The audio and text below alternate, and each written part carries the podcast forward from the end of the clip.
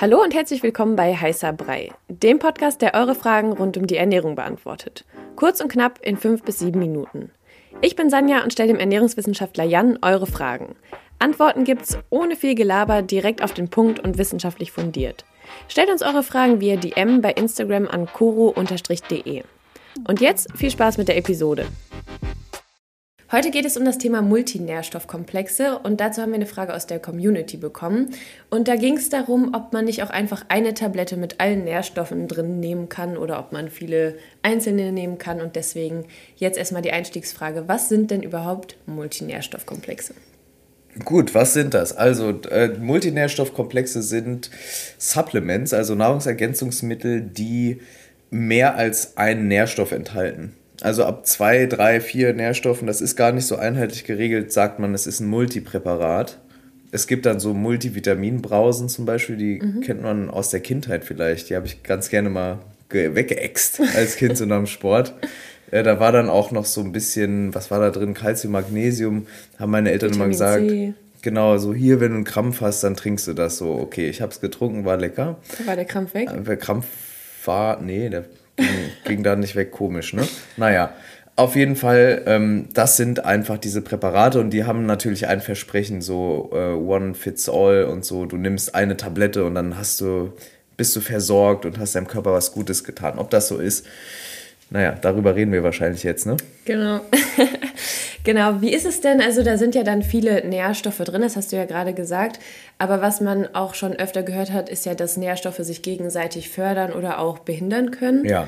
Ähm, also, ich weiß jetzt, jetzt zum Beispiel persönlich nur von Eisen, ja. also Eisen und Koffein. Ah, Vielleicht können wir darauf mal eingehen. Also, mhm. welche Nährstoffe können sich denn gegenseitig fördern in der Aufnahme. Mhm. Also dass man weiß, wenn man sich so einen Multinährstoffkomplex kauft, ähm, dass man hinten drauf schauen kann.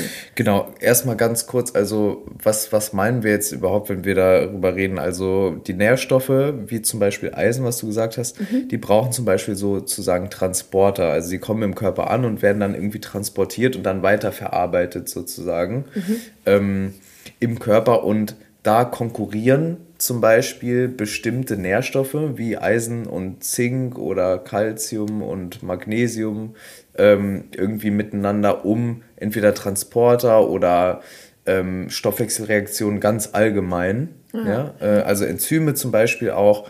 Und deshalb kann man sagen, okay, es gibt Dinge, die fördern einander und dann gibt es Nährstoffe, die hemmen einander. Und bei den fördernden Dingen hast du gerade gesagt Eisen. Und da ist es so, beim pflanzlichen Eisen Eisen aus äh, pflanzlichen Lebensmitteln besser gesagt, ist es so, dass man weiß, dass Vitamin C die Eisenaufnahme verbessert. Also wenn man irgendwie was Eisenhaltiges isst, dazu dann zum Beispiel dieses klassische Ding, so ein Orangensaft frisch gepresst, dann fördert man die Eisenaufnahme aus pflanzlichem Eisen. Bei tierischem Eisen ist dieser Effekt ein bisschen weniger ausgeprägt oder gar nicht ausgeprägt. Und beim Calcium ist es so, dass Calcium und Vitamin D sich ähm, positiv beeinflussen. Also die Aufnahme von Kalzium wird durch Vitamin D gefördert. Also wenn Vitamin D, Eisen und Kalzium drin sind, ist super. Genau, ist super. Und dann muss man noch gucken, ob Eisen und Vitamin D passen. Aber in den, in den Zweierkombis, Kalzium und Vitamin D ah. und Eisen und Vitamin C, in die, nur in den Zweierkombis, da weiß man, ist gut. Mhm. Und wie ist das ähm, mit Nährstoffen, die sich gegenseitig hemmen? Genau, da ist es so, dass insbesondere ähm, Mineralstoffe wie Eisen, Kupfer, Calcium, Zink, Magnesium ähm, in Konkurrenz stehen. In Konkurrenz heißt, was ich eben meinte, ne, die verwenden zum Beispiel ähnliche Transporter oder brauchen irgendwelche Enzyme. Ne? Und, und das sind dann doverweise dieselben Enzyme. Und ähm, genau, wenn man also viel Kalzium aufnimmt, ab einem gewissen Punkt hemmt das die Eisenaufnahme zum Beispiel. Oder viel Magnesium, dann nimmt man weniger Kalzium auf. Oder viel Zink, dann nimmt man weniger ähm, äh, Eisen auf. Und dann ist es so, dass man da eben darauf achten muss, dass die Multinährstoffpräparate, wenn man welche nimmt, dass die das berücksichtigen. Ne? Und das nicht einfach irgendeine, irgendeine Rezeptur ist, wo man irgendwas reintut, in irgendeiner Dosis viel zu hoch dosiert und so, und dann ist da zum Beispiel ähm, so viel Zink drin, dass du kein, kein Kupfer aufnimmst oder kein Eisen oder wenig Eisen oder viel Eisen, dann nimmst du kein Zink auf und dann fragst du dich, ja, das bringt ja gar nichts. Mhm. Ne? Deshalb, das ist, das ist aber auch schwer zu kontrollieren, ne? Ja, das ist sehr schwer zu kontrollieren, zumal Nahrungsergänzungsmittel auch nicht so stark kontrolliert werden allgemein. Das heißt, ähm, ja, im Prinzip einfach schon mal auf die Rezeptur achten. Da muss man sich aber auch auskennen, ne? Ja, voll. Genau. Oder man, man kauft halt irgendwie bei einem Hersteller, der ja vertrauenswürdig ist und, mhm. und da irgendwie transparent kommuniziert, was drin ist und auch ein bisschen erklärt, okay, das ist drin, weil Mhm. Ne? Also als du das jetzt gerade erklärt hast, habe ich so für mich gedacht, okay, dann ähm, begrenze ich mich wahrscheinlich eher auf diese ja, Komplexe, wo jetzt zum Beispiel zwei ähm, ja. Supplements drin sind, also was du jetzt gesagt hast, Eisen mhm. und Vitamin C. Oder das so. gibt es auch oft, also gerade für junge Frauen, die ja mindestens mal während ihrer Periode ähm, Eisen brauchen, mehr Eisen brauchen, da ist es oft so, oder fast immer so, dass Eisenpräparate auch Vitamin C enthalten. Mhm. Ne? Und das, da kann man schon sicher sein, dass das ge gelernt ist, auch von den ganzen Herstellern und Vertriebsunternehmen. Aber dann bei so Multinährstoffpräparaten, also wenn da keine Ernährungsfachleute sitzen bei den, bei, bei den Firmen, die da diese Rezepturen entwickeln, naja, weiß ich nicht. Mhm. Ähm, wie ist das denn? Also in Lebensmitteln sind ja auch immer mehrere Nährstoffe mhm. drin. Ich habe mich gerade gefragt, also da funktioniert es ja auch. Wieso funktioniert das jetzt zum Beispiel bei Supplements dann nicht so gut, dass die ähm, aufgenommen werden? Hm, ganz einfach. Also Lebensmittel sind ja erstmal, naja, natürlichere Produkte sozusagen. Ähm, und, und da liegen diese Vitamine und Mineralstoffe ja nicht isoliert vor, sondern sind halt gebunden im Lebensmittel. Und im, im Supplement sind die in der Regel, außer es ist dann sowas wie Vitamin D, was in Öl gebunden ist oder so, ist es ja nicht gebunden an noch irgendeinen anderen Stoff. Mhm. Ähm, und du nimmst es ja isoliert auf ne, beim Supplement und beim Lebensmittel nimmst du es halt als ganzes Lebensmittel auf. Und da ist es schon in der, in der Regel so, dass die Nährstoffe ähm, geschützt sind, auch durch, durch diese Bindungen.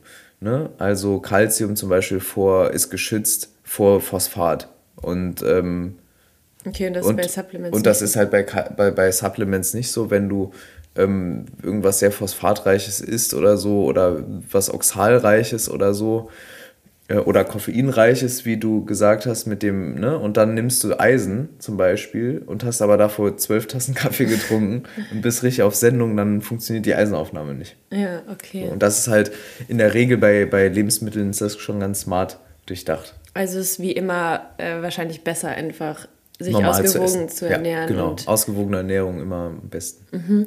Und okay, es sind jetzt ziemlich viele Infos, also mhm. vor allem für Laien, wie jetzt äh, mich zum Beispiel auch was kann man jetzt mit diesen ganzen Infos anfangen oder was würdest du denn sagen, wie sinnvoll sind denn Multinährstoffkomplexe dann? Okay, also ich glaube, dass man ganz gesichert sagen kann, dass Multinährstoffpräparate im Durchschnitt weniger effektiv sind als Einzelpräparate. Mhm. Also nochmal der wichtige Hinweis, Supplements sind kein Ersatz für eine ausgewogene, gesunde Ernährung, können immer nur ergänzend eingesetzt werden, wie der Name auch sagt, und dienen eigentlich dazu, einen Mangel auszugleichen. Und wenn man sich das jetzt vor Augen führt, dann musst du ja einen Mangel an fast allem haben, damit so ein Multipräparat Sinn macht. Ja, stimmt. Es ist eigentlich sind diese Multipräparate, also ich selbst nehme auch eins, äh, Full Disclosure erstmal an der Stelle. Ich, ne, ich nehme auch ein Multinährstoffpräparat, was sinnvoll zusammengesetzt ist. Aber du kennst dich halt auch aus. Genau, ja. und ähm, ich nehme das so ein bisschen als Absicherung, weil ich weiß, ich kriege nicht immer alles. Das ist klar, weil ich habe es zwar studiert, aber ich bin weit davon entfernt, mich super vorbildlich zu ernähren.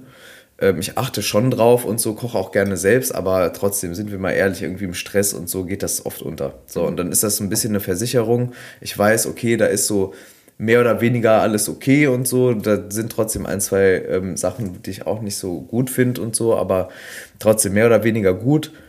Ähm, und dafür ist es gut fürs Gewissen, aber wenn man es ernst nimmt und ganz genau hinguckt, äh, dann sind die in den allermeisten Fällen schlechter als Einzelpräparate, wenn es darum geht, wirklich einen Mangel auszugleichen. Mhm. Okay, aber wenn wir jetzt dann zum Beispiel ein Supplement nehmen, also wenn wir jetzt Eisen nehmen, ja. ähm, hast du vielleicht trotzdem so einen konkreten, ich sag mal in Anführungszeichen, Guide, was man beachten sollte? Genau, bei Eisen kein Tee, kein Kaffee. Ne? Und am besten auch keine Milch wegen Kalzium. Wenn man Zink nimmt, dann sollte man auf Phytinsäure achten. Phytinsäure ist so eine Art Antinährstoff, so nennt man das oft. Da können wir auch mal eine Folge zu machen vielleicht. Das ist in Vollkornprodukten zum Beispiel drin. Dann haben wir B1-Vitamin, wird gehemmt durch ähm, schwarzen Tee und Alkohol. Also Oxalsäure, aber auch sowas wie Spinat sollte man dann vielleicht nicht essen.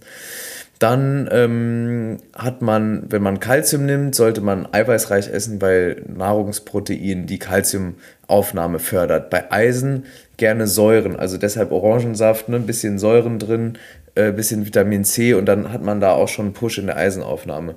Bei den Vitaminen A, D, K und E, das sind diese EDK, fettlöslichen Vit Vitamine, ähm, da einfach Fett dazu essen, irgendein Nahrungsfett. Am besten natürlich ein mehrfach ungesättigtes oder einfach ungesättigtes Öl ähm, und das dann dazu nehmen, weil die fettgebunden sind und fettlöslich und dann besser aufgenommen werden können. Mhm. Okay. Am besten schreibe ich das nochmal in die Show Notes. Wir schreiben es in die Show Notes. Man nimmt sich einen Zettel zur Hand und äh, ja. schreibt mit.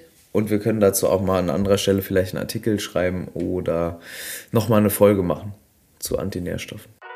Das war eure Frage zum Thema Ernährung kurz und knapp besprochen. Danke fürs Zuhören. Wenn euch die Episode gefallen hat und ihr mehr davon wollt, abonniert unseren Podcast, um keine Folge mehr zu verpassen. Stellt uns weiterhin eure Fragen und lasst uns gerne eine Rezension bei Apple Podcast da. Wir hören uns beim nächsten Mal hier bei Heißer Brei. Ciao.